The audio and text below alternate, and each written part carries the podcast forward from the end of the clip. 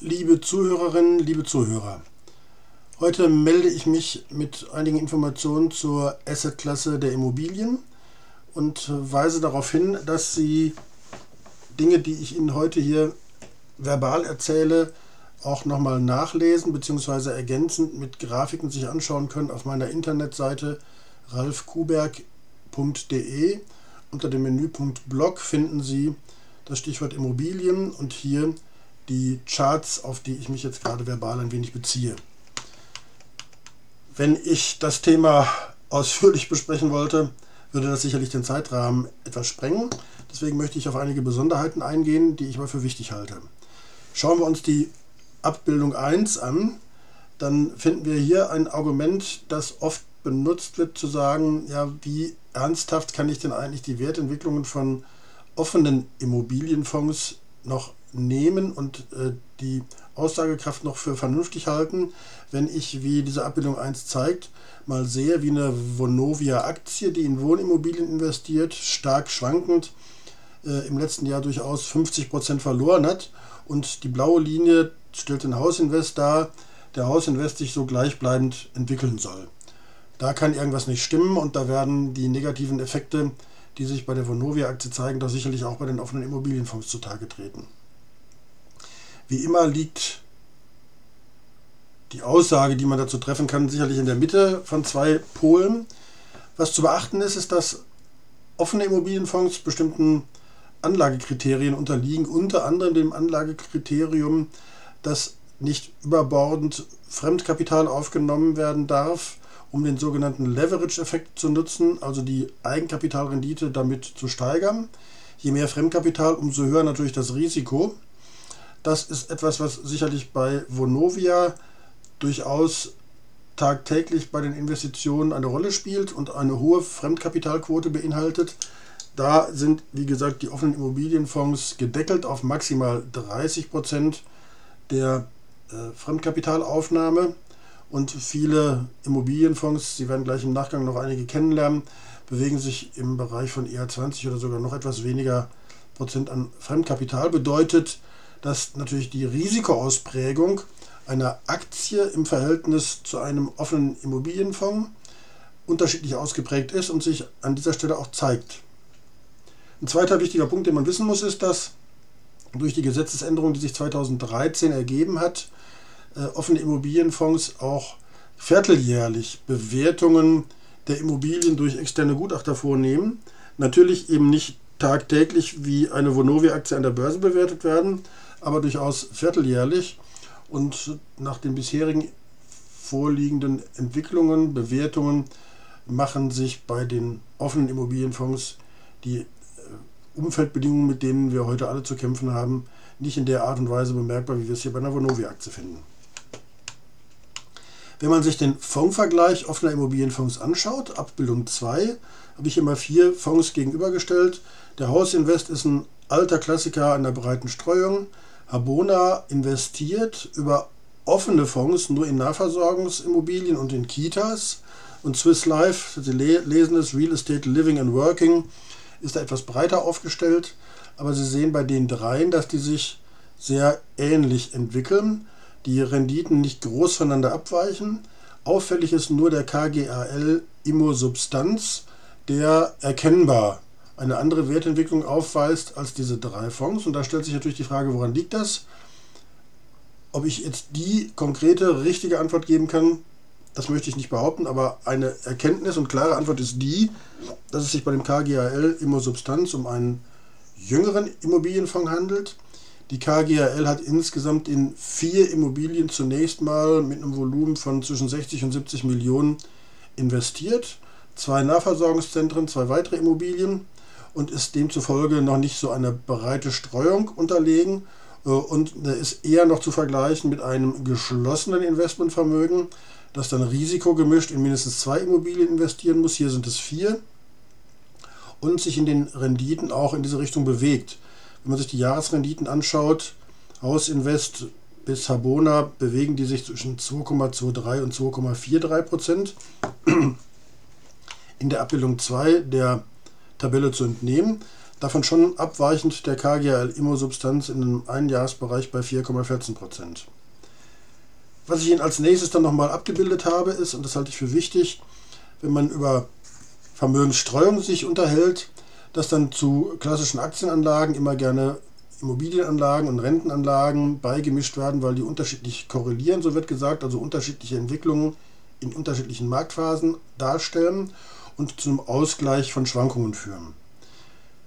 Bei Rentenpapieren, festverzinslichen Papieren geht man natürlich immer auch von einer hohen Stabilität aus. Sie sehen aber an dem Index in Grau dargestellt, wie sich die Zinssteigerung auf den Bestand von Rentenpapieren ausgewirkt hat, nämlich in der Form, dass Rentenpapiere seit Januar 2022 ein Minus von um die 10% erwirtschaftet haben. Die weitere Entwicklung hängt zugegebenermaßen jetzt von den weiteren Zinsentwicklungen ab, aber ein Einstieg zum Jahresanfang war wenig erbaulich, aber jetzt, jetzt könnte man gegebenenfalls über Einstiege nachdenken, wenn nicht mehr noch ein sehr hohes weiteres Zinssteigerungspotenzial da ist weil dann die Kursverluste, die sich aus steigenden Zinsen im Bestand ergeben, nicht mehr so dramatisch ausfallen. Und weil man dann heute über den Rentenmarkt durchaus auch immerhin schon mal wieder Renditen einnehmen kann, die aber nicht im Wesentlichen über die Renditen von Immobilienfonds hinaussteigen. Was bei offenen Immobilienfonds auch noch wichtig ist, ist, dass auch in 2013 durch die damaligen Erfahrungen man eine Veränderung vorgenommen hat in Bezug auf die Verfügbarkeit. So ist es so, dass es jetzt eine Mindesthaltefrist von 24 Monaten und eine Kündigungsfrist von 12 Monaten gibt. Jetzt kann man da verschiedenste Kombinationen sich vorstellen, aber im Prinzip weiß man, eine zweijährige Anlagedauer mit, einem Invest mit, mit einer Investition in offene Immobilienfonds ist in jedem Fall Grundlage.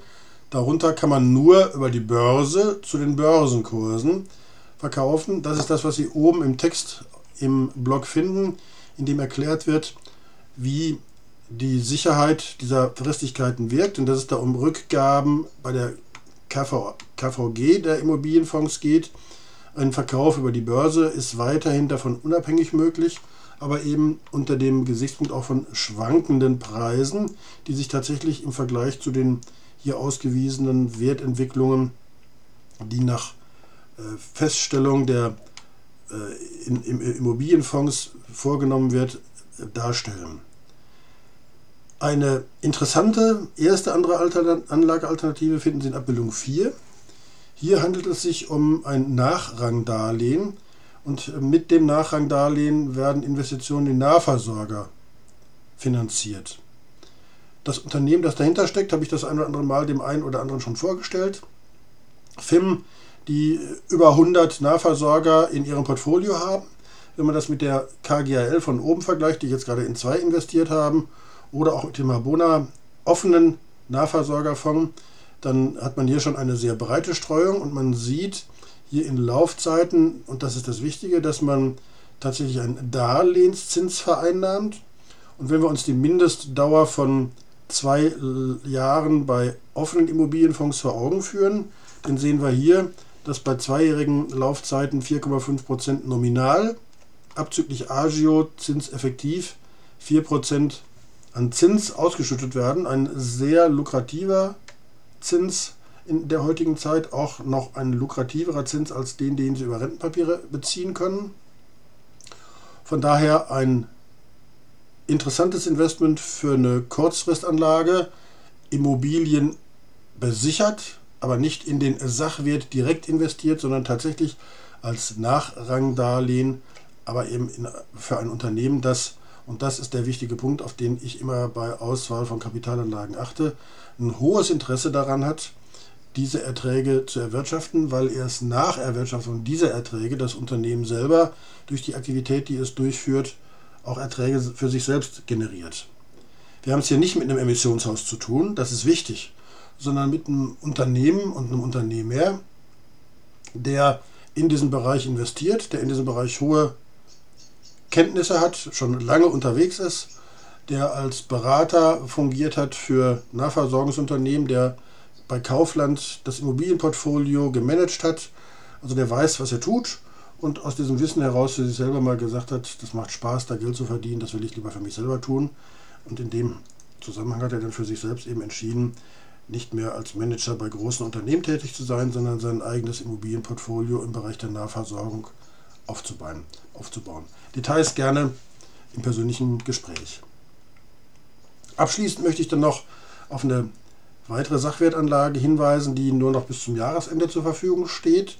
Da handelt es sich auch um einen Investor, der sich im Markt sehr gut auskennt, der im Markt agiert und der mit dem aktuellen Angebot für die Investoren noch eine 6,5-prozentige Vorzugsverzinsung für die Laufzeit anbietet, der bereits in ein attraktives Immobilienportfolio von über 30 Millionen in Deutschland investiert hat äh, und zu dem Sie über meinen Blog auf meiner Internetseite ralfkuberg.de noch einen Link finden und dort sich informieren können, welche Überlegungen, welche Vorgehensweisen hinter der Investition in Wiede 9 Wohnimmobilien steckt. Zusammengefasst aus meiner Sicht, die Assetklasse Immobilie ist mit einem Wort beschrieben, ist aber breit aufgestellt, bietet breite, verschiedenste Möglichkeiten zu investieren, in ganz unterschiedliche Bereiche zu investieren. Wenn wir die Immobilien in Segmente unterteilen, haben wir da Zweitmarktinvestitionsmöglichkeiten. Nochmal ein ganz spezielles Thema, das ich jetzt hier nicht weiter gestriffen habe. Wir können in Gewerbeimmobilien investieren, wir können in Wohnimmobilien investieren, wir können in Pflegeimmobilien investieren. Also da besteht schon auch eine Möglichkeit einer wirklichen Diversifikation Ihres Vermögens. Nicht erwähnt habe ich die Direktinvestitionen in Immobilien. Hat ein bisschen was mit den Preisen zu tun. Kommt natürlich darauf an, wenn Sie sich mal eine kleine Eigentumswohnung gönnen, äh, ist das natürlich günstiger als ein Einfamilienhaus und noch wesentlich günstiger als ein Mehrfamilienhaus. Aber selbst bei einer kleineren Eigentumswohnung bewegen wir uns schon in Größenordnung von vielleicht 150.000 Euro.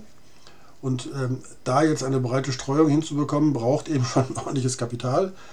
Das können Sie mit all diesen Investitionen, die ich Ihnen hier vorgestellt habe, natürlich auch mit geringeren Kapitalsummen A realisieren und B natürlich eine wesentlich breitere Streuung auch sicherstellen.